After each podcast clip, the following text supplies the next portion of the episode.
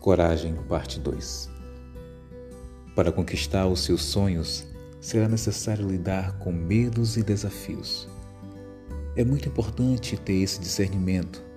Nossas maiores realizações estão ali no meio, entre os nossos maiores desejos e os nossos maiores temores.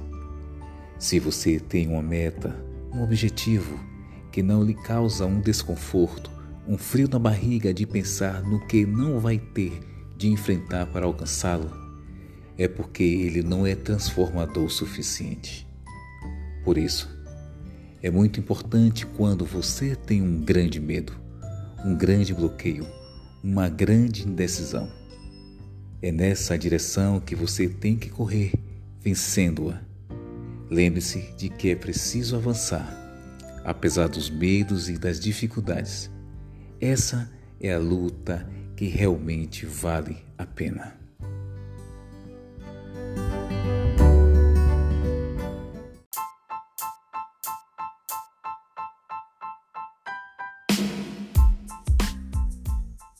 Nunca tome uma decisão importante na sua vida logo após ter tropeçado.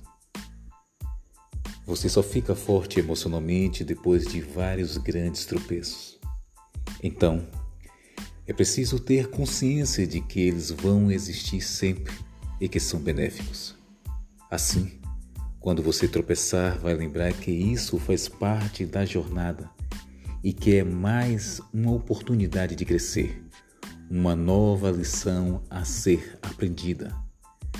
Existem maneiras de tornar-se emocionalmente resiliente, caindo, aprendendo levantando, sacudindo e recomeçando.